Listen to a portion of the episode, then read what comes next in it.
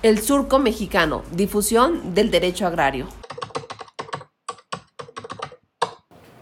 Hola, el día de hoy, 16 de mayo del 2019, la intención de este en vivo es interactuar con ustedes en este esfuerzo del surco mexicano nos está eh, permitiendo el perfil de justicia agraria México transmitir.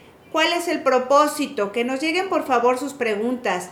Nos han ustedes seguido en el surco mexicano y también nos han seguido en el perfil de justicia agraria.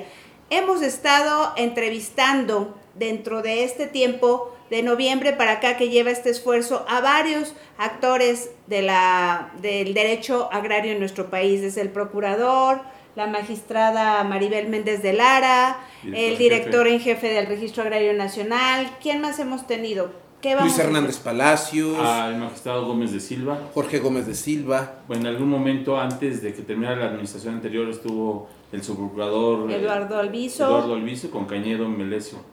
Así es.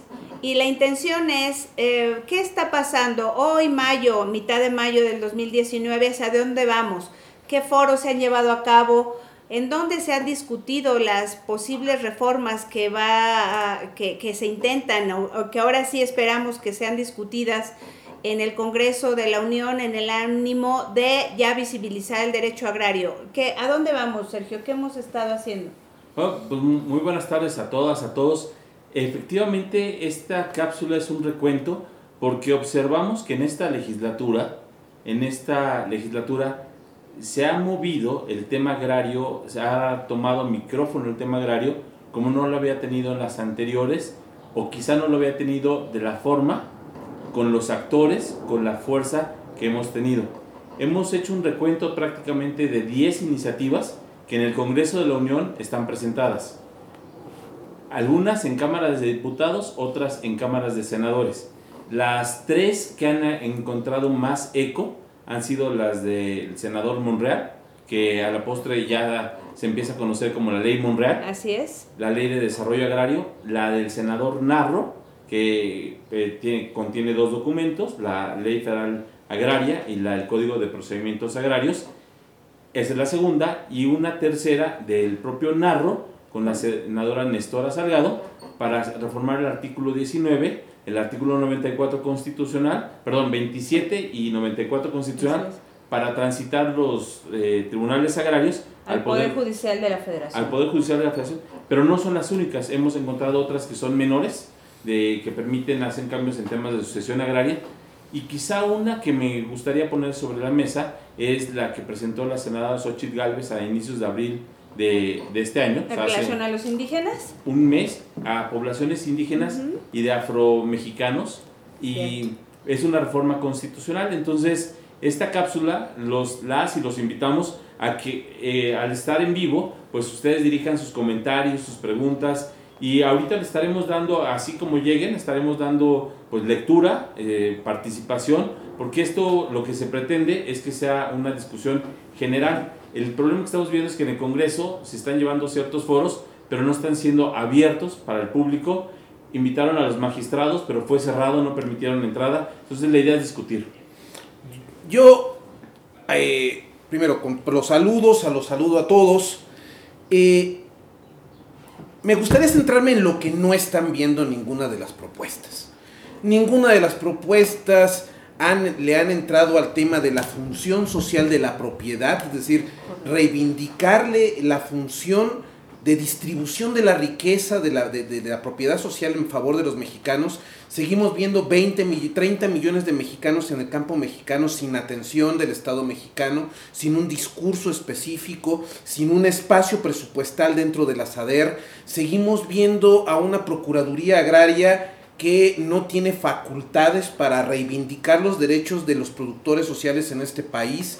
Sigo viendo concentración de la riqueza en, los sectores agroindustriales de este país, concentración del mercado agroalimentario en los supermercados, no veo una política enfocada a equilibrar esas asimetrías económicas, sociales y políticas en el ámbito agroproductivo sigo viendo eh, normas y, y- normas de, de- de los programas de- enfocadas al, al apoyo de los campesinos, aunque ahora enfocados con perfiles que parecieran más sociales, pero sigo sin ver la palabra ejido, comunidad, ejidatario, como programas específicos de impulso. A ver, Nayar, pero no nos estaremos anticipando, ¿no será demasiado rápido para que querramos ver un cambio realmente efectivo? Pues, se supone que es la cuarta transformación. Pero ¿sabes qué? Mira, eh, ya que entramos a la crítica, voy a hacer un comentario fuerte porque habría que ver que esta administración no llegó el Ejecutivo por una parte y el Legislativo como otra, como fue el periodo de la transición, donde el presidente no tenía la fuerza en el Congreso. La legislatura que estamos actualmente tiene la fuerza que el día de ayer se aprobó la reforma educativa, la cuarta Sí. reforma constitucional. Y en la tarde ya estaba publicada en el Diario Oficial Pero- de la Federación. Fíjense, lo que voy es a esto. Se presentó a finales de abril, o sea, hace dos semanas, el Plan Nacional de Desarrollo. Y en el Plan Nacional de Desarrollo, el presidente de la República solo hace cuatro menciones a la palabra ejido, dos menciones a la palabra comunidad agraria, hace ocho menciones a comunidades indígenas.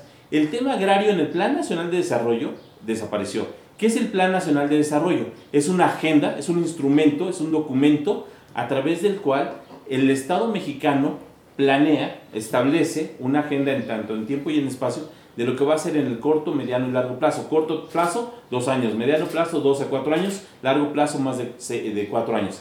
Y en esto se establecen los compromisos, proyectos, las líneas, estrategias, metas, objetivos, lo que se va a hacer en programas sectoriales, institucionales, especiales regionales. Al no estar presente el tema agrario, nos da un indicativo importante que no está en la agenda del presidente, no está en la agenda del impulso. Ahora, eso es en cuanto al plan. En cuanto a las iniciativas, pues ya vimos que pasó Guardia Nacional, extinción de dominio, ya pasó el tema de prisión preventiva oficiosa, la reforma laboral, ya pasó la reforma educativa. Y en este periodo extraordinario que está ahorita en Ni en siquiera activo, está previsto. no está. Entonces, el tema agrario se va a tener que esperar hasta el, el siguiente periodo ordinario, En o sea, septiembre. septiembre, Si si acaso. va. Claro. Y entonces, si se llegara a aprobar en septiembre, hasta el 2020 estaríamos quizá viendo algo. Pero como yo no veo intención de, del- del- de los cuerpos políticos de activar el tema agrario, olvidémonos de esto. Y precisamente les agradecemos, ya vemos que están interactuando, hablando de comunidades, Sergio Nayar, Claudia Camacho Mora, saludos desde la comunidad agraria de San Miguel Ajusco. Es una comunidad eh, que sabemos los que nos dedicamos a esta materia y los que vivimos en la Ciudad de México que desde hace tiempo pues eh, tiene una problemática, nos están viendo, nos necesitan que se les ayude. ¿Qué va a pasar si no estamos considerados, Nayar, ni para el periodo extraordinario de sesiones? Mira, el problema no es esto, el problema es, eh, el presidente tenía que sacar la agenda de la reforma laboral porque tiene el TEMEC enfrente. ¿Lo impuso? Sí. Hay que decirlo. Sí. Se lo impuso Estados Se lo Unidos. impuso Estados Unidos y tenían que sacar la reforma laboral rápido. Eh, en la agenda política de las preocupaciones de la nación está la seguridad pública, o sea, eh, eh, eh, la percepción de falta de seguridad, ¿sí? Es, es tan importante que obligó al Estado mexicano moverse todo para, en, en torno a, a la Guardia Nacional. Pero hay que recordarle a los, a, a los, a los, a los, a los legisladores, al Poder Ejecutivo, que Michoacán no está produciendo como debiera porque hay inseguridad. Sinaloa tiene problemas, Guerrero tiene problemas. Estamos quemando bosques, ahorita posiblemente por eh, eh, las, eh, eh, las secas que se han prolongado, pero también hay muchísimo deforestación y quemas este, provocadas ampliando para las áreas de aguaque- para las áreas aguacateras, para cítricos y demás. Eh, la. Procuraduría Agraria, espérame, la Procuraduría Agraria no tiene presupuesto. No. No está, no, no, no puede desplegar, por muy buen procurador agrario que tengamos, no puede desplegar. Y tenemos todavía visitadores agrarios con sueldos raquíticos, ejidos que no están recibiendo la atención. El Registro Agrario Nacional Sí. no ha podido regularizar hasta la fecha la entrega de, de trámites que los campesinos iniciaron desde octubre, noviembre o julio del año pasado. Claro, ¿Sí? cuando menos, porque hay Cuando más menos. años. Después tenemos a los tribunales agrarios con mil millones de pesos que en términos No, no reales... llegan a mil millones. ni a ni mil No, millones. 863, 863 millones. millones. Exacto. que en términos reales es el mismo presupuesto, términos reales, descontando inflación, Sí. es el mismo presupuesto que tienen los tribunales agrarios en 1998. Entonces, con condiciones con, con- con condiciones paupérrimas de trabajo. Y con un dictador como Luis Ángel López Escutia. Lo dijo, lo digo yo, Sergio Salgado, no lo dice el surco. No, no, no, no, lo, decimos. Bueno, yo lo digo. O sea, yo lo digo, yo Sí. también lo, y lo sostengo junto contigo, no, no es O posible. sea, no nos compromete usted, No, yo lo no, digo. no, no, yo también lo digo. es un tribunal No, no. que trae problemas y que Ayer lamentablemente corrió gente. sí Déjate, corrió gente, o sea, tiene, eh, eh, eh, y, y sin demérito de los posibles méritos académicos y, y- y- y en el espacio de los tribunales agrarios y el respeto que puede llegar a tener, pero no es posible que el- el- la presidencia del superior agrario esté eh, siendo operada por alguien que requiere cuatro enfermeras. Ayer En a oficina. su. Ayer, ayer designó a una de estas, la, la colocó en la estructura. Pero fíjense, aquí en diciembre, aquí en, en Andrade Becerra, que nos hace el favor de recibirnos, porque además es, es importante decir que este, eh, estas cápsulas las hacemos tres proyectos que se juntan en uno para estar ahorita en este momento, lo hacemos sin financiamiento de ninguna índole, lo hacemos con el único fin de dar voz al tema agrario. Pero aquí en diciembre lo dijimos, hicimos una cápsula donde decíamos, los tribunales agrarios, la justicia agraria, esta administración, esta legislatura, sigue la misma lógica que con Peña Nieto, que con Calderón y con Fox, ahorcar a la justicia agraria. Y no es posible, porque decíamos, en aquel momento como hipótesis de trabajo nos preguntábamos, ¿no será que ya va a desaparecer los tribunales agrarios, van a transitar? Y dijimos, aun cuando sea eso, no transitan de un día a otro, requieren un periodo, un periodo de traslado y demás, pero lo que vemos hoy y le, le hacemos queja a, la, a los expedientes, a la tramitación, pues ¿cómo lo van a hacer los magistrados? ¿Cómo lo van a hacer los visitadores? Si no hay con los recurso. proyectistas? Si no hay. Entonces la- los están asfixiando. Pero ahora, justicia pobre para campesinos pobres. Programas para, programas para el desarrollo agrario, para el desarrollo rural, no, para el desarrollo rural sin enfoque agrario. No hay un enfoque agrario. El Plan Perdón, Nacional de Desarrollo, La Secretaría de... La SADER. Eh, ¿O no, SADER? y la SEDATU. Perdón, yo todo veo que va dirigido a la construcción y a la vivienda y a la construcción y a la vivienda y la tierra. pero ahorita no es para atender, quizás para enfocarme un poco en, en el sector agroproductivo. Los agroproductores ahorita están siendo atacados por aranceles en Sinaloa por el tema de los por el tema del jitomate, por el tema de los tomates. 17%. ¿sí? Tenemos problemas de producción, tenemos problemas de quemas, tenemos problemas de integración de cadenas productivas, tenemos problemas de excesivos intermediarios. ¿Y dónde están los derechos humanos de los campesinos? ¿Dónde está la Procuraduría Agraria que debería estar interactuando? ¿Dónde está el, el- el- el presupuesto para los campesinos? Entrevistamos a todos nuestros compañeros magistrados, al senador, al procurador agrario, Director eh, en jefe al director en RAN. jefe del Registro Agrario Nacional, pues todos tienen una visión muy bonita, muy institucional. ¿Y la producción? ¿Dónde está el apoyo a 102 millones de hectáreas de este país? Con un esquema focalizado. Seguimos vendiendo casas. Hoy los invitaríamos a que dejen sus comentarios, sus preguntas. Muchas gracias, Eh, ya nos lo estamos Dice que no se escucha. Oye, ¿No? ¿No se escucha? Ahorita vamos aquí a tratar de corregir sobre la marcha, pero es efectivo, fíjense que el tema de reflexionar y hacer este corte de caja es importante porque se trajo a colación el tema agrario, ya está en la mesa, ya está en la discusión, pero no se Pues está. No se está escuchando a los interesados. En el eh, Monreal, Narro han llevado ciertos foros. En el Senado de la República les comentaba, trajeron a más de 50 magistrados agrarios y los que quisimos entrar para transmitir, no porque seamos nosotros, eh, sino otra cosa ¿No más se que nos permitió? acercar, no se permitió. No. No están escuchando a los interesados, a los involucrados.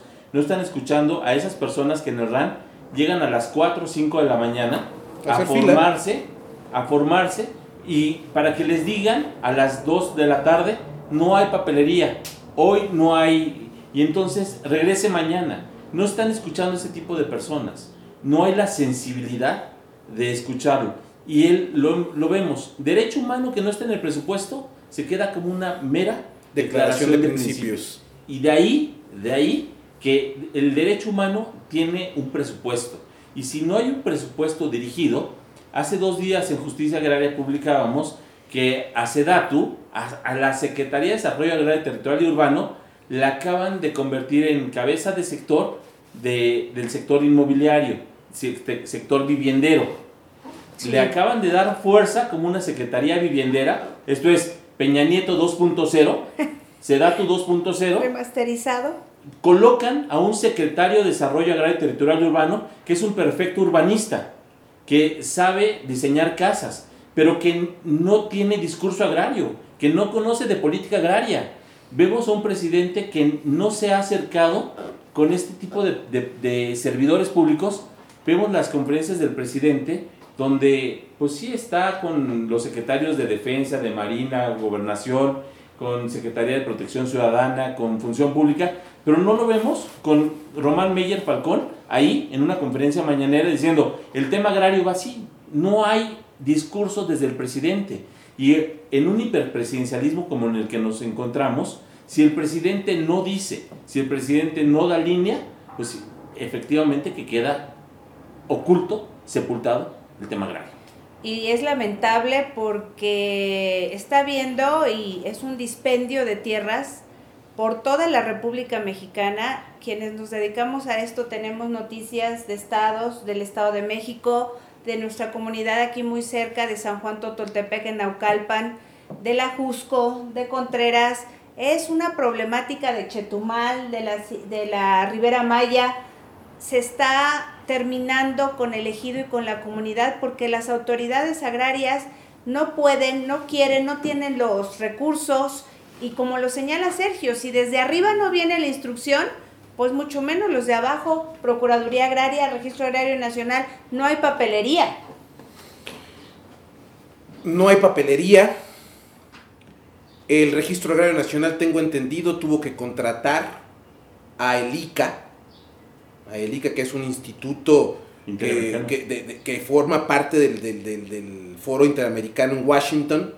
Es decir, ¿qué tiene que venirnos a asesorar? un organismo extranjero a nuestro registro agrario nacional que debería ser la vanguardia en tecnología. Para eso fue diseñado, tener el registro público de la propiedad social más importante de América Latina, ¿sí? Y tiene que ser intervenido, y es intervenido o asesorado por una organización que depende de, la OEA, o que tiene intereses o afines con la OEA en Washington para empezar. Dos, una de las pocas personas que está dentro de la administración pública que conoce de derecho agrario, ¿sí? Eh, sin demérito de todos los demás, en este caso el señor procurador, pues ahí está, pero no puede actuar porque no tiene presupuesto. Su capacidad de ejercicio está totalmente reducida su capacidad de interacción con los núcleos agrarios y su diálogo con el Registro Agrario Nacional está intervenido. ¿Por qué? Porque el Registro Agrario Nacional no está expediendo ni está resolviendo los trámites que están encargados desde hace más de un año. Tenemos después eh, el problema de que ya se van a abrir las ventanillas para el agro mexicano, se va para el, para el presupuesto del agro mexicano, estamos empezando ya a realizar, se están empezando a realizar los censos de para que los campesinos empiecen a incorporar a los programas y volvemos a tener el mismo problema. Los grandes agroindustriales ya están poniéndose en cada uno de los CADER, en cada uno de los distritos de desarrollo, capturando los recursos. El, esquema de acopio de frijol en, en Durango está parado, está parado, no ha circulado, no se ha captado el frijol como quisiéramos. Bien dice Sergio, si el discurso del presidente no le pone luz a los campesinos, el Estado mexicano no va a ver a los campesinos. Y sí, señor presidente, entendemos que en tiempos de la cuarta transformación, muchos de los campesinos votaron por usted también, señor presidente. ¿Sí? muchos de los que estamos en, este surco agrario, y me refiero en lo personal, apoyamos que una corriente de izquierda se incorporara al poder. Pero, ¿qué le podemos decir, señor presidente, cuando la mayor parte de sus dependencias enfocadas al sector agrario venden casas o se dedican a desarrollar casas, a hacer reconstrucción, otras se dedican a, no sé, a retrasar los trámites del registro agrario nacional y el Pombusman agrario no puede ejercer con plenitud porque no tiene presupuesto.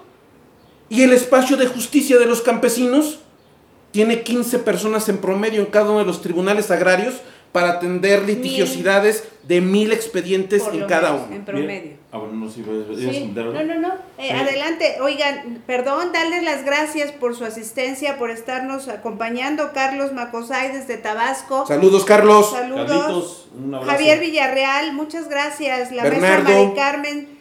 Saucedo, siempre bien solidaria en estos temas agrarios. Rigoberto Ramos, desde Chilpancingo. Líder, saludos. Elena, la licenciada Elena, desde Veracruz, siempre por allá nos esperan también en el Surco y en el Observatorio Agrario. Eh, Milton Medardo Galvez, un fuerte abrazo desde la Blanca Mérida. Estaremos por allá próximamente en julio. En julio. En julio, en un congreso, en unas pláticas. Rafael Contreras Presa, adelante, ¿qué ibas a decir de Mérida? Ah, ¿No? en julio vamos a estar en la Casa de Cultura Jurídica. El surco itinerante va a andar allá, ah, eh, nos va a recibir la Casa de Cultura Jurídica.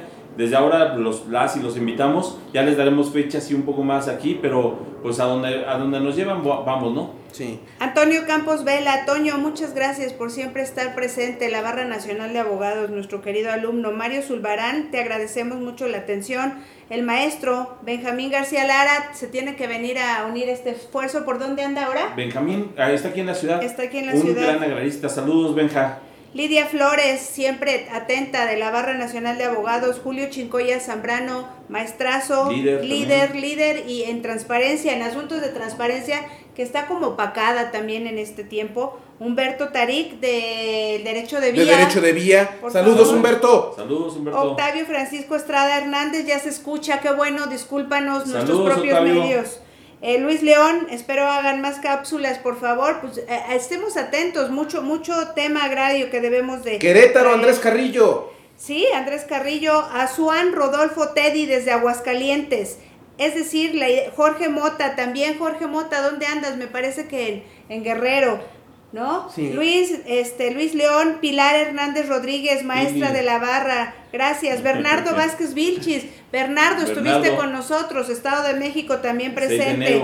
Manuel Barraza Casas, fíjense, nos está comentando, fue un error haber desaparecido la Secretaría de la Reforma Agraria, darle paso a la SEDATO, a la SEDATU dedicada al sector urbano y el campo en todas sus modalidades abandonado Perdón, y esto yo lo digo como señala Sergio a título de Lorena Becerra Becerril y no del surco mexicano de justicia agraria. Hace, en el sexenio pasado, yo escuché de gente cercana a la entonces secretaria que la materia agraria, uy Lorena, en la SEDATU es lo menos importante. Y dentro de lo menos importante de los asuntos agrarios están los tribunales agrarios. Muy triste. Yo, yo lo escuché. Perdón, terminamos, Benjamín. Roberto Soria. Y ya. Bueno, eh, yo lo que les comentaría, lo que observo, llevamos seis meses. Alguien dirá, es mucho, pero seis meses ya nos da una idea, como decía don Daniel Cosio Villegas, del estilo personal de gobernar. De un presidente que antes de que tenga la reforma legal o la reforma constitucional, él ya hizo, ya, ya ejecutó actos que nos permiten ver y visualizar. ¿Qué, nos espera? Claro. En el tema agrario veo dos constantes que me preocupan y las planteo así. La primera, y otorgaba el beneficio de la duda en lo siguiente. Me preocupa mucho a mí el tema de los megadesarrollos, megaproyectos, cuando afectan a núcleos agrarios, a tierras eh, social o a comunidades indígenas, a pueblos originarios, a territorio indígena. Me preocupa cuando no son, cuando no hay la voluntad de, estos afectados de intervenir, de incorporarse a estos proyectos. Rubén, no me acuerdo que antes era su procurador, no Rubén algo, que ahora es magistrado agrario, pero cuando Treviño. Rubén Treviño decía, hay que convencerlos de que vendan. Pues qué bueno que ya no está en la Procuraduría Agraria y me preocupa que ahora está de magistrado. pero Pero cuando ellos quieren participar, hay que acompañarlos y darles asesoría y no dejarlos solos. Pero cuando ellos no quieren, porque es su territorio, entonces también hay que acompañarlos en la defensa. Yo esperaba que esta administración tuviera un discurso más fraterno, un discurso de protección con estos pueblos. Pero lo que veo... Sergio, pero no solo discurso, una acción, una Pero hoy visión. veo, por ejemplo, dos bocas, donde desmontaron la selva, donde ya se les inundó el, el- sin haber tenido los estudios de impacto. El tren Maya, sin tener los estudios para poderlo llevar y con la afectación que va a tener al ambiente. La refinería, eh, Huesca en Morelos, la carbonífera en Coahuila, eh, el tren, el aeropuerto, eso me preocupa a mí. Esa es la primera. Y la segunda que les quiero plantear es el siguiente. El tema agrario ha sido visto las cuatro etapas de la reforma agraria, desde el reparto, ordenamiento, desarrollo rural sustentable, vivienda, ordenación, han sido vistos desde, un, desde una óptica asistencialista, patrimonialista, que tiene que llegar el Estado y ser el que suministre recursos para que ellos salgan. No se parte de que las personas son dignas y capaces de salir por sí mismos. Los pueblos originarios y las comunidades eh, agrarias son sabias, han logrado sobrevivir, han logrado, pero el problema es cuando vienen estos proyectos. Y lo que me preocupa para cerrar y para no tomar tanto la palabra, si no me lo pues estoy monopolizando, es lo siguiente.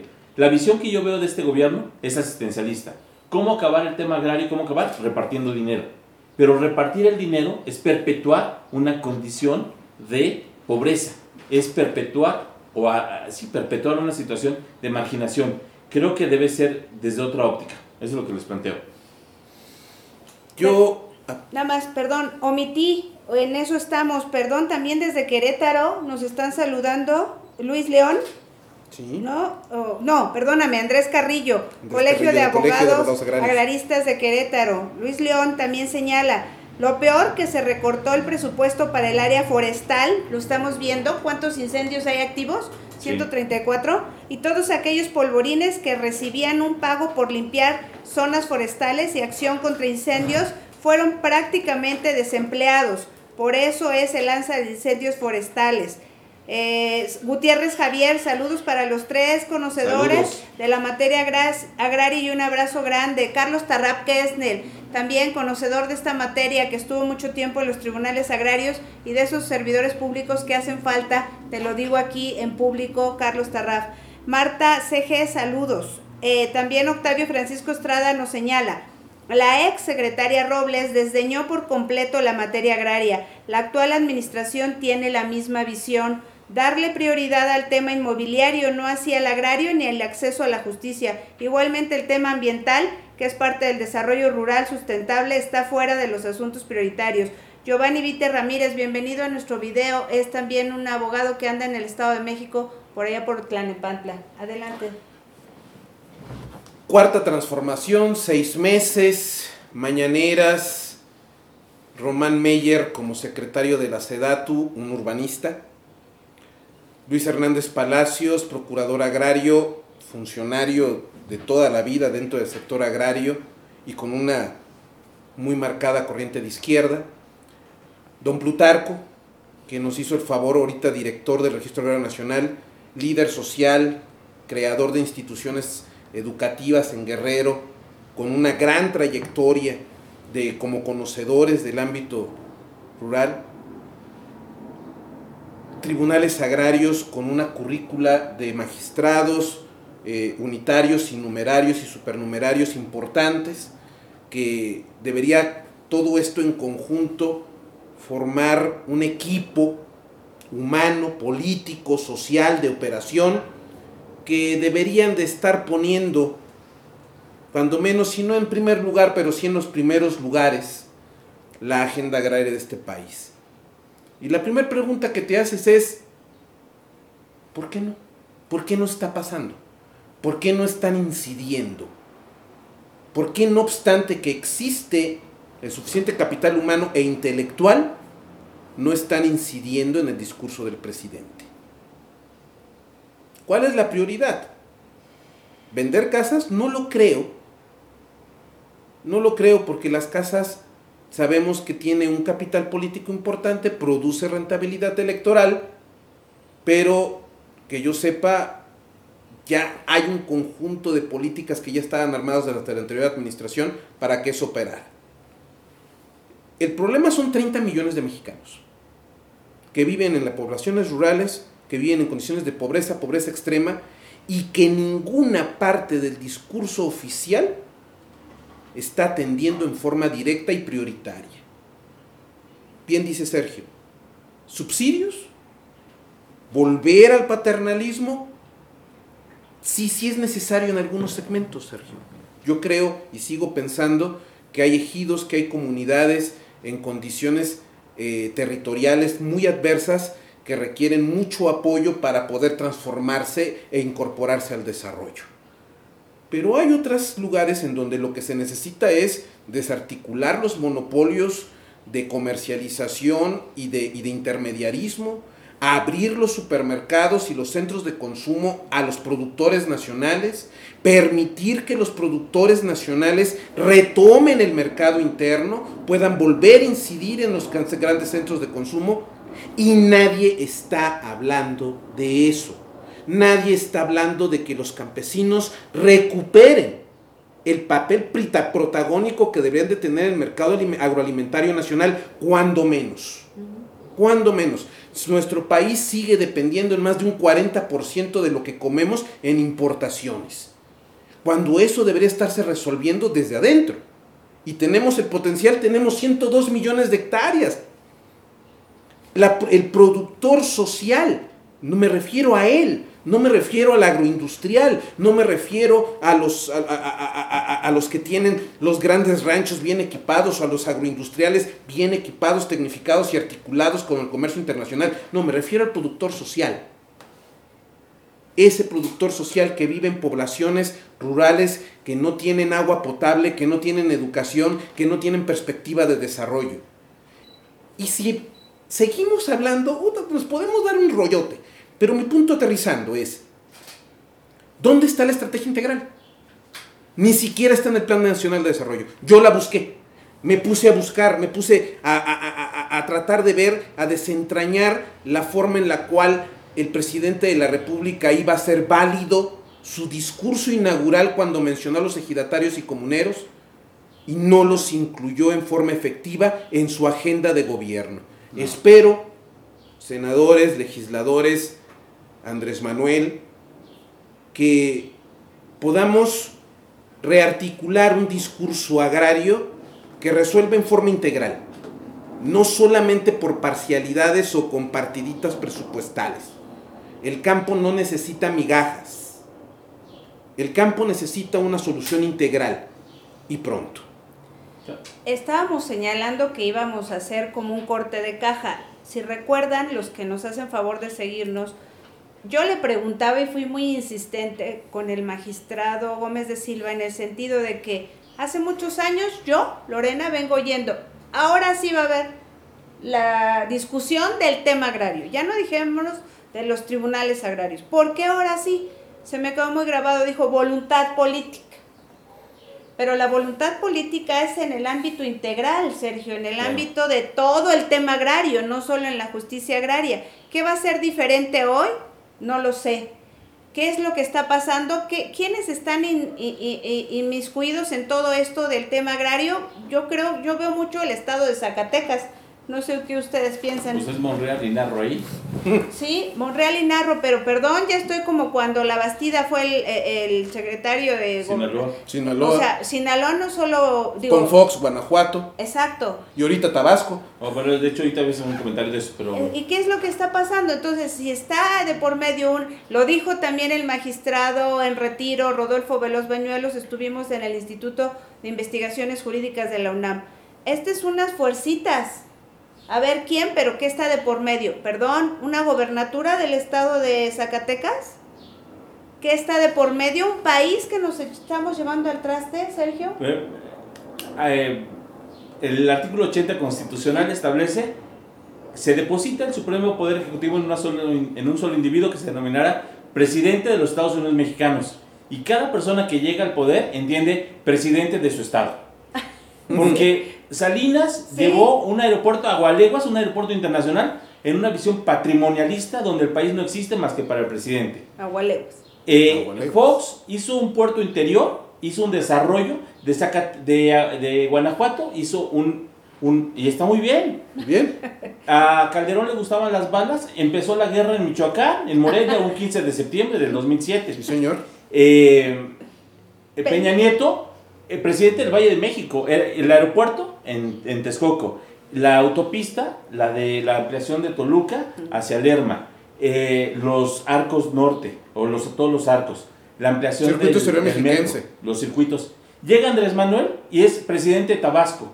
La refinería Dos Bocas, el tren Maya, todo a su estado. ¿Y el resto del país qué? ¿Dónde está? Yo creo que debemos mirar que, y así yo hago aquí en- y hablo a título personal, me, me disculpo por hablar en primera persona, pero lo primero es que las iniciativas, tanto la de Monreal como la de Narro, son insuficientes. Sí. ¿Y en qué lo planteo? Ellos miran que el tema constitucional está perfecto. No hace falta reformar la constitución. Solo hace falta reformar la legislación reglamentaria. Cuando vieron el tema de la extinción de dominio, tema educativo, tema de prisión preventiva oficiosa, Guardia Nacional, reformaron la constitución. Y hoy solo pretenden reformar las leyes. Si vamos a reformar la constitución, que no sea para restringir derechos, que sea para ampliarlos. Entonces, yo diría, venga adelante una reforma al marco agrario, pero constitucional. Fortalecer, empoderar a los pueblos originarios, a los núcleos, darle la fortaleza sobre su tierra, la soberanía alimentaria, ver el desarrollo integral, no asistencial. Eso es lo primero que diría. La segunda, la crisis en la justicia agraria.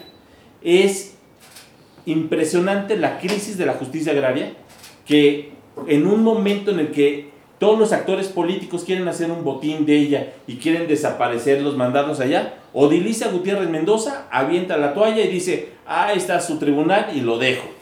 Adiós. Céspedes, adiós se va. Edgar no sé qué en Chetumal, se va. Rocío Valderas queda una semana y de repente llega Luis Ángel Escutia. Eso no es estabilidad. No. Yo no sé qué está pasando allá adentro, pero yo desde acá afuera, como un usuario, como un peatón, veo que hay una crisis. Eso no es normal.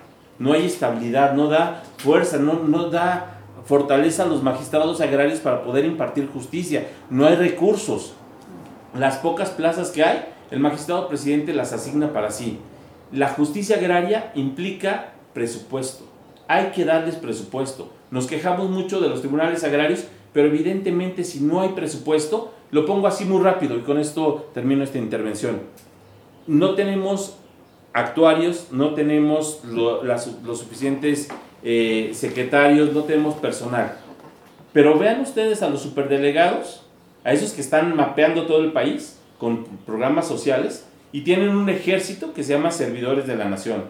Y esos están yendo acá casa por casa a ver qué programas sociales van a bajar. Lo haces de esta manera para el tema asistencialista, pero no haces para impartición de justicia. Creo que está mal enfocado el problema. Si se dan cuenta, somos tres visiones y hay diferencias. Nayar, ¿por qué decías tú que sí estás de acuerdo en los programas asistencialistas, en dar dinero? Sergio dice, no, no hay que dar dinero. ¿Cómo es una, una media? ¿Qué es lo que debe de hacer en el ámbito que nos interesa, en el sector agrario? Desde producción, desde justicia, desde impartición de procuración. ¿Qué hacemos?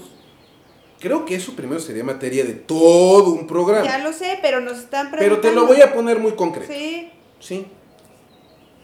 El presupuesto del Estado no sirve y no debería de servir, ¿sí? Para la captura de sectores, ni para ser capturado por sectores. ok. El presupuesto tiene una función de distribución, ¿sí? Pero Ahora no bien, asistencialista. no, no, por supuesto que sí. El Estado mexicano, ¿sí? Tiene la obligación de equilibrar las condiciones de desarrollo de los sectores empobrecidos y de los sectores desfavorecidos. Te pongo un ejemplo. De 1992 para acá, Zagarpa, ¿sí? Acerca, Firco y todos los programas enfocados al desarrollo rural fueron capturados en más de un 70% por la iniciativa privada. Era el dinero para los campesinos pobres, Lorena. Era el, era el, dinero para los campesinos pobres, para que se mecanizaran, para que, para que tuvieran asistencia técnica, para que mejoraran sus atos ganaderos, para que mejoraran sus semillas, para que mejoraran sus técnicas ¿Y les de cultivo. llegaba? No, no les No. llegó. Fueron capturados por los grandes agroindustriales.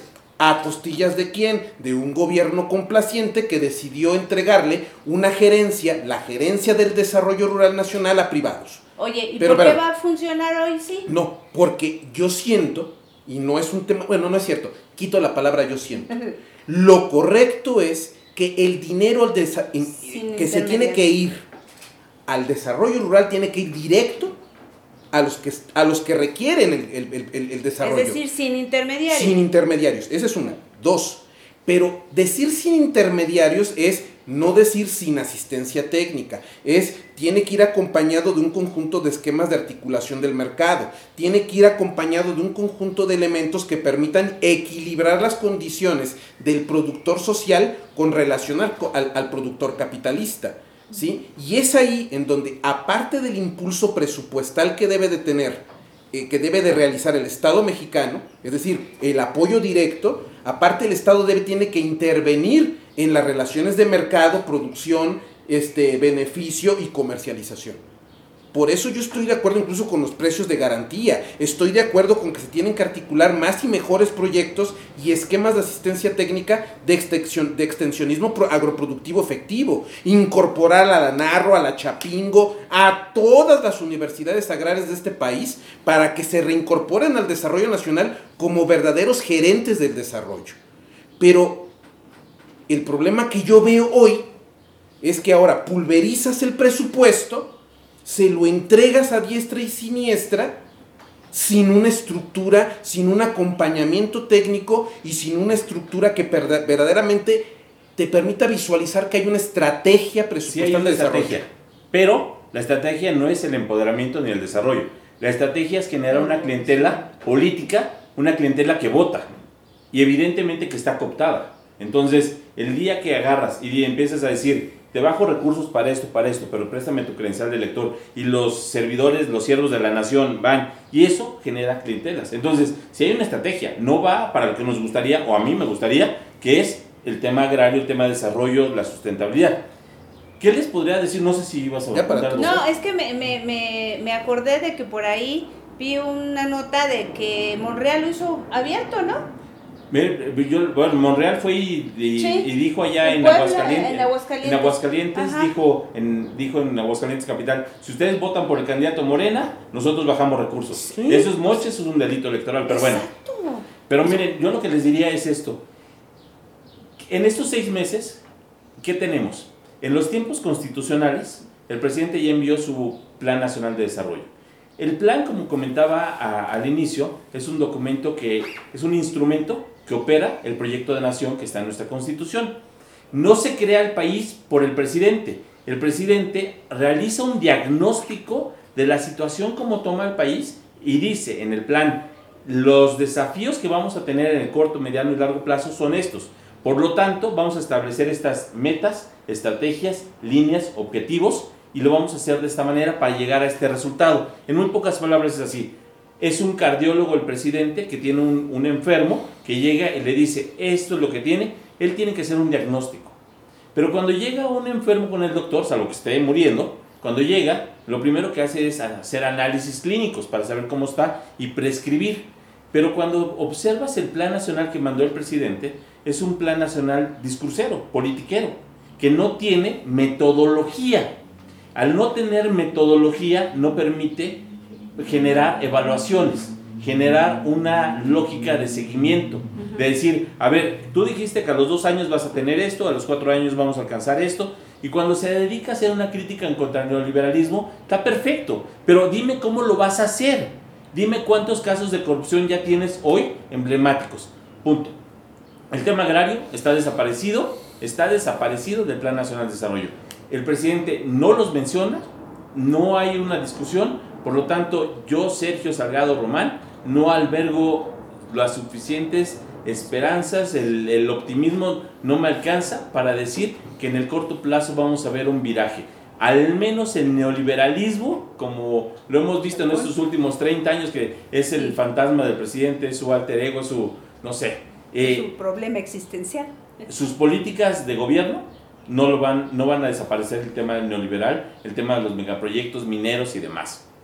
Perdón, problema y solución. Ya está así el problema. Sergio, abogado constitucionalista, excelente. Nayar, Observatorio Agrario, abogado. Lorena, como todo lo que he hecho en mi vida. Problema y solución. ¿Hay solución? Eso se puede enderezar. El Plan Nacional de Desarrollo ya se quedó, así va a estar siempre. O sea, está invisible el problema y la solución en el agro mexicano. Mira, el único plan sexenal que yo recuerdo que se cumplió a pie juntillas fue el primero, el de Lázaro Cárdenas. Nada más. Fue un plan de gobierno. Sí. Fue una proclama política. Y no solamente lo cumplió, sino que lo superó. Ok. ¿Sí? Pero ¿cuál va a ser? Porque el panorama está muy feo. Lo primero, no, no está, no está feo. Oye, pero el, plan, el problema nada más te digo así, no te quito la palabra así. Sí, nada más, el plan no es el problema del plan. El, problema es que el plan tenemos que ponerle responsabilidad del que le ejecuta, de que rinda cuentas al final. No, perdón, pero sí está el problema del plan. La palabra, ¿eh? pero espérame, en el plan no estamos en materia agraria. No, pero no más para aterrizar la idea.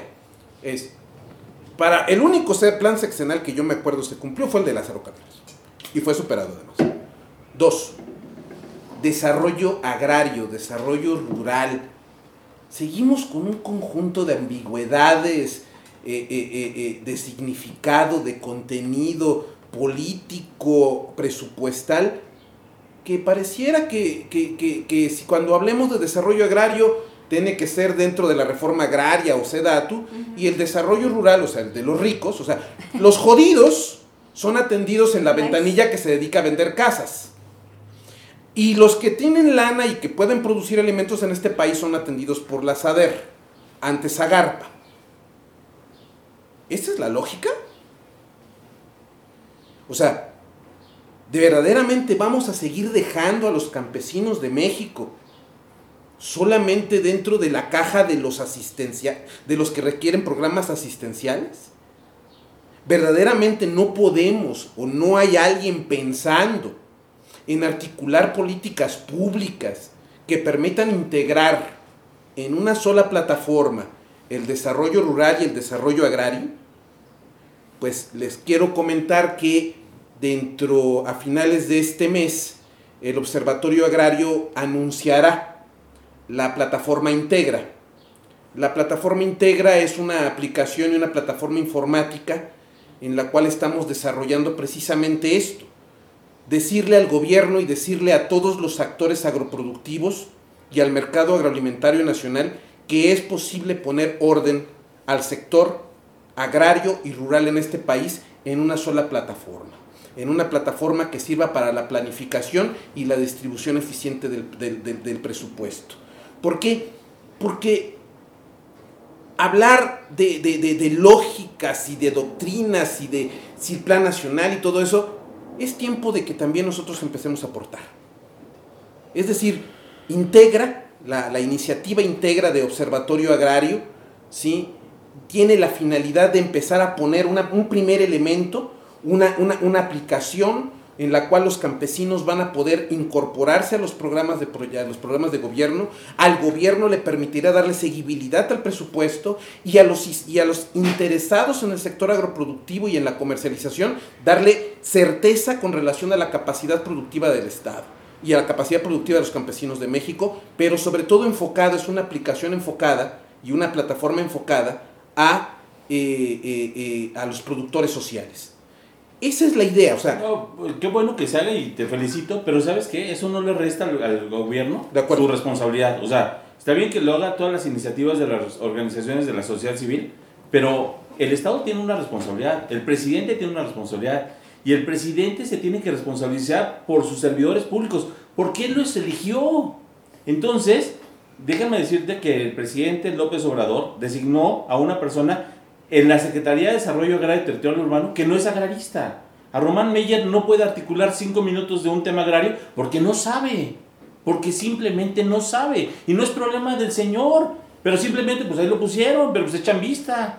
A ver, Peña Nieto designó a Rosario Robles que tampoco sabe agrario. Ella sabe de temas, de otros temas, de otros temas, donde es maestro, ¿no? O sea, es... eh, Murillo Cara está cansado el señor. Llegó a descansar.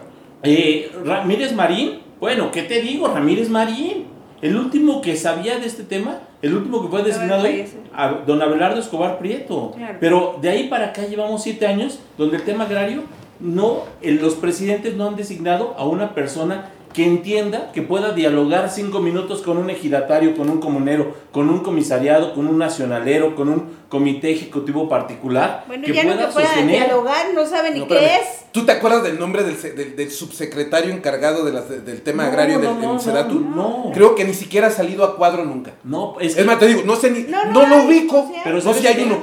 Pero es que eso es a lo que voy.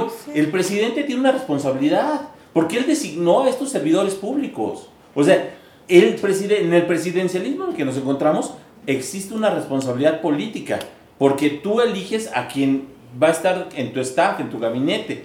Y entonces el presidente al enviar a, a un urbanista especializado en temas penales, como es Román Meyer, pues está bien, se, es loable y se reconoce su valía, pero en el tema agrario queda de ver.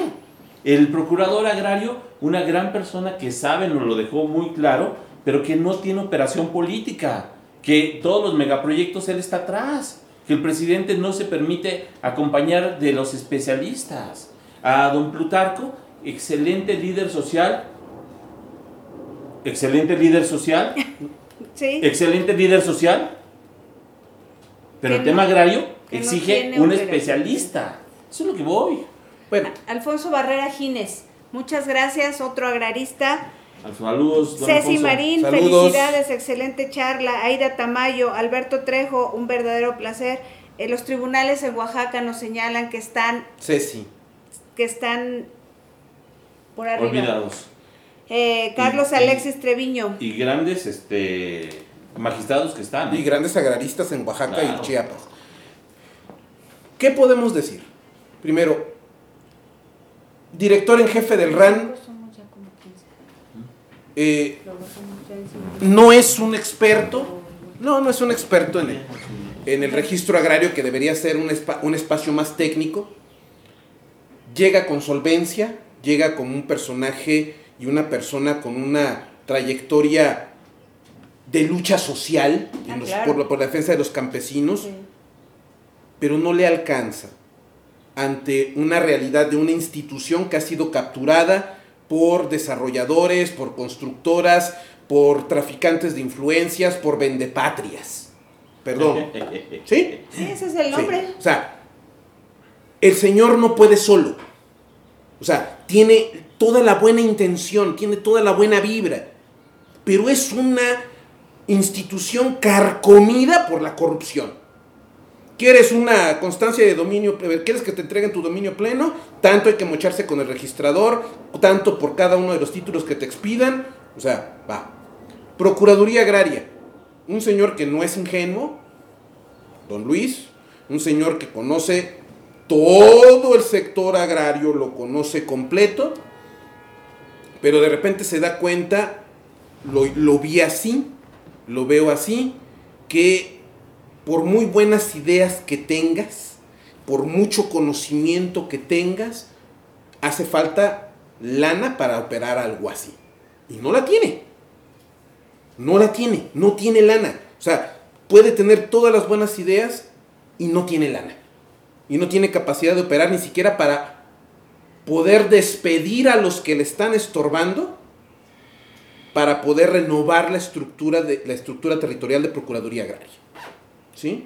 ¿Por qué? Porque conocemos con todas las honrosas excepciones, partiendo de la idea de que toda generalización es una falacia, pero hay muchísimos visitadores agrarios que no obstante que ganan 8 mil pesos, 10 mil pesos al mes, no deberían de estar asesorando mal a sus ejidos. Después tenemos a un secretario de la SEDATU que todos los días da la nota.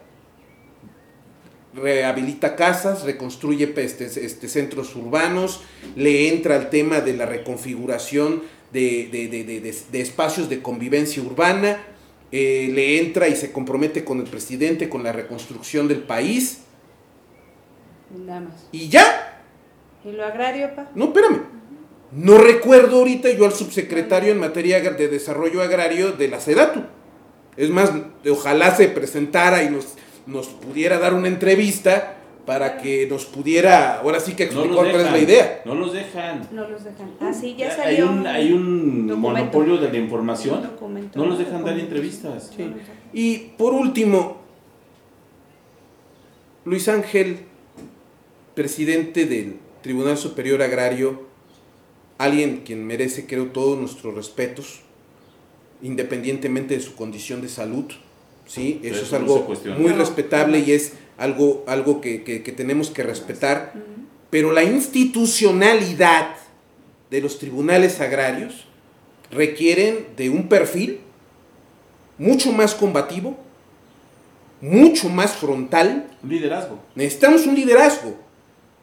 Él lo tuvo. De las 28 horas del día, los 300. Él lo tuvo. Hoy no lo tiene. Hoy tiene presupuesto. Para terminar, perdón, digo, nos hace una pregunta, me dicen, tal vez la maestra Pilar Rodríguez dice, tal vez es cuestión de otro programa, pero es interesante. Las hectáreas que fueron tomadas para el aeropuerto de Texcoco, que ya sabemos no se llevará a cabo, se regresarán, ya que sabemos fueron despojadas o compradas por engaños. ¿Qué pasará? Bueno, el, donde se asentó el, proyecto, el plan maestro de Texcoco, son territorios federales. Sí. Entonces, a diferencia de Atenco, donde sí hubo una afectación a la comunidad agraria, y que Fox lo entendió tarde, que no por ser soberano el Estado lo puede llevar a cabo, en Texcoco no hubo afectaciones, cosa que sí va a darse en Santa Lucía, como aquí hicimos una cápsula, que cada, cada nota sale y nos va dando la voz, los invitamos a que vean ahí esa nota que hicimos ahí en YouTube en el surco mexicano, que sí Santa Lucía va a tener una afectación fuerte, va a tener un impacto económico, social, un impacto ambiental fuerte en ejidos y en comunidades que están ahí. Entonces, en el caso específico de Pili, no, no hubo eh, afectación, porque lo único que quizá va a hacer es el cambio de destino, es una figura de derecho administrativo, es, es propiedad pública, nada más cambiar el uso, cambiar el destino. Sí. Al final, eh, nuestro amigo también, Ricardo León Vera, nos está sintonizando. ¡Saludos, Ricardo! Ingeniero topógrafo pues, ¿qué más? Que nos queda claro que el derecho agrario es amplio. Por favor, ¿qué, ¿cuál es el propósito de este esfuerzo unido de Sergio Salgado, Justicia Agraria, de Lorena Becerra, Andrade Becerra hoy, muchas gracias, Observatorio Agrario? El único propósito, no tenemos, no tenemos ningún eh, patrocinio, no buscamos ninguna chamba, no buscamos ningún puesto. Negocio tampoco. Negocio tampoco. ¿Qué es lo que buscamos? Visibilizar el problema agrario.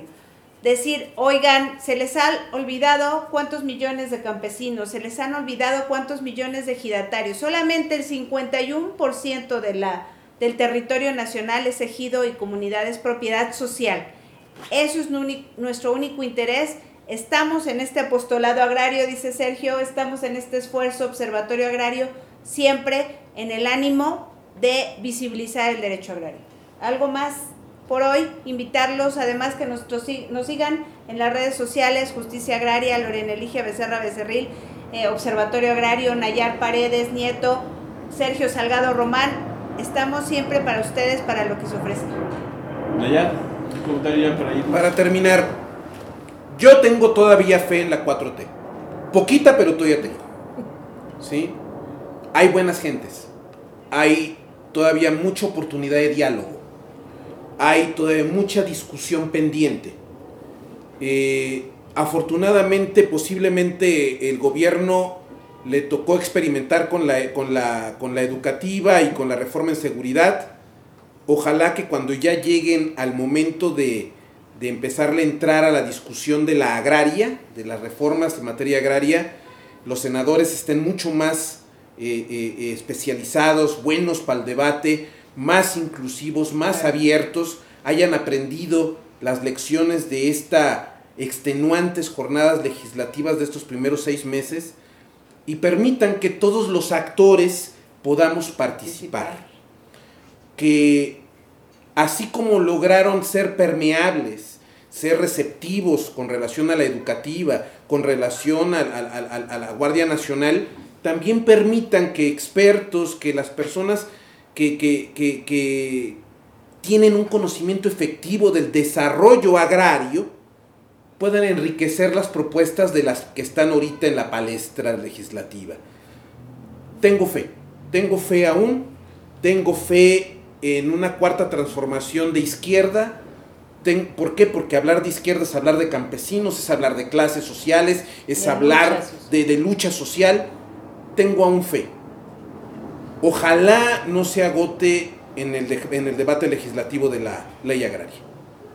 Estoy de acuerdo que esta es la 4T, pero yo le cambiaría el, signo, yo le cambiaría el acento. Es un cuatrote. Estamos en un cuatrote. Somos críticos ahora porque lo fuimos críticos anteriormente. En lo personal, yo no endoso mi, mi creencia, ni mi vocación, ni tampoco soy aplaudidor, ni soy nada más a defenestrar somos un ciudadano libre que pretendemos ser de buenas costumbres y por lo tanto la crítica para construir ciudadanía. ¿Qué es lo que hoy observamos? Estamos a seis meses. Ya tenemos una forma de, ver cómo se hace política en esta administración, pero también es muy, muy joven la administración. El Plan Nacional de Desarrollo apenas envió, se tiene que discutir en el Congreso. Este, esta, este primer año de gobierno observamos que en Cámara de Diputados no, no se dieron los presupuestos suficientes para el campo, para la Administración de Justicia.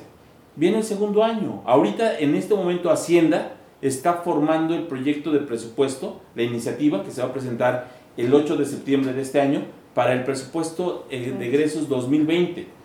Vamos a decir, haga, eh, hagan, fonden, prevean las partidas necesarias para que ahí haya recursos para hacer efectivo este tema. Hacia adelante, ¿qué es lo que hay? Si no hay discusión legislativa, evidentemente que esto no va a poder materializarse. Es un llamado a los actores políticos, a las asambleas, para que esto no se quede solo como una llamarada, para que esto se materialice, para que se revitalice, se oxigene, se actualice el marco agrario. Estamos hablando al final del día de vidas, estamos hablando de expectativas, de pueblos que hoy son forzados a la migración, que hoy son desplazados por el narco, por los megaproyectos, son personas que viven experiencias de hambre, son personas que son merecedoras de ser tratadas con dignidad. Yo discrepo de lo diciendo de lo que decían allá del asistencialismo. Los invito a que conozcan eh, The Hunger Project de HP, el proyecto Hambre, que tiene una visión completamente distinta, no asistencialista, que busca empoderar a las comunidades desde sus capacidades humanas, sin la necesidad de que alguien llegue y que les dé. Entonces, no, no va a ser así en todo el país, pero sí puede ser visto desde otra manera. Eso es lo que las y los invito. Eh, mis redes sociales, eh, todo en YouTube, en, en, todo, todo, todo, es Irán Román, ¿no? Arroba Irán Román.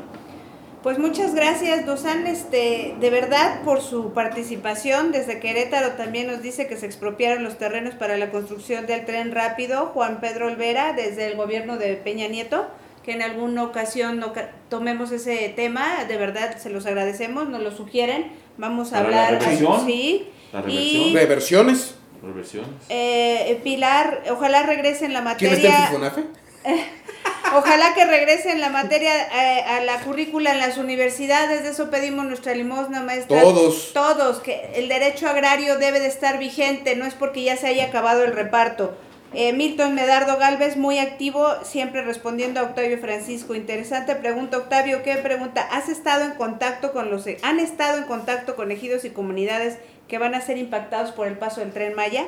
¿Tienen considerado apoyarlos para la realización de acciones jurídicas ante los atropellos que se avecinan? Sí, o sea, eh, la estrategia, a diferencia de, las anteriores administraciones, es no se están dando entrada a despachos liberadores de derecho de vía. Es decir, no hay una intervención privada de despachos que vayan a entrar a, la negociación directa, al uno a uno.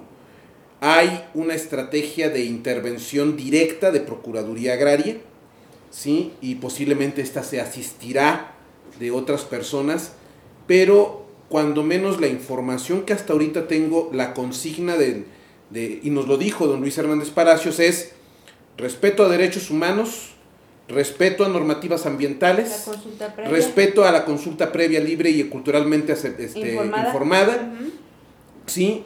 y respeto irrestricto, sin especulación al pago de indemnizaciones. Eso es interesante. Bueno, ese es el discurso. Pregunta, ¿se está llevando a cabo? No sé. O sea, este, nos metemos un poco en aprietos de repente. Pero sí. No, sea. porque el, lo que yo podría decir, y, y, sigo sosteniendo mi dicho, hablo a título personal, es que el señor procurador, si hace un examen de agrario, sacaría este acento. porque es, es experto.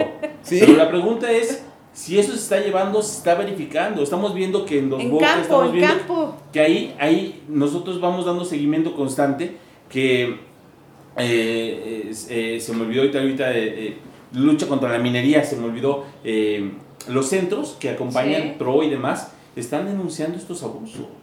O sea, están denunciando que no se están llevando a cabo esto. Tenemos material, no solo para un surco, sino para como 10 hectáreas de surcos. mínimo, mínimo. En la inteligencia de que sí sabemos qué es surco, porque yo quedé muy agobiada que de repente pregunto y digo, ¿qué es un surco? Y no saben. Por favor, jóvenes, abogados, estudiantes, les hablamos con el corazón en la mano. Documentense, estudien, seamos un contrapeso, involucrémonos en estos temas porque es el país que les vamos a dejar. Sin algo que decir, pues creo que nos despedimos. Estamos a, atentos en estas redes, en estas benditas redes sociales, dice la 4T, para, para el cuatrote, el cuatrote perdóname, para seguir en este apostolado agrario. Buenas tardes, muchas gracias por Saludos, buenas tardes a todos.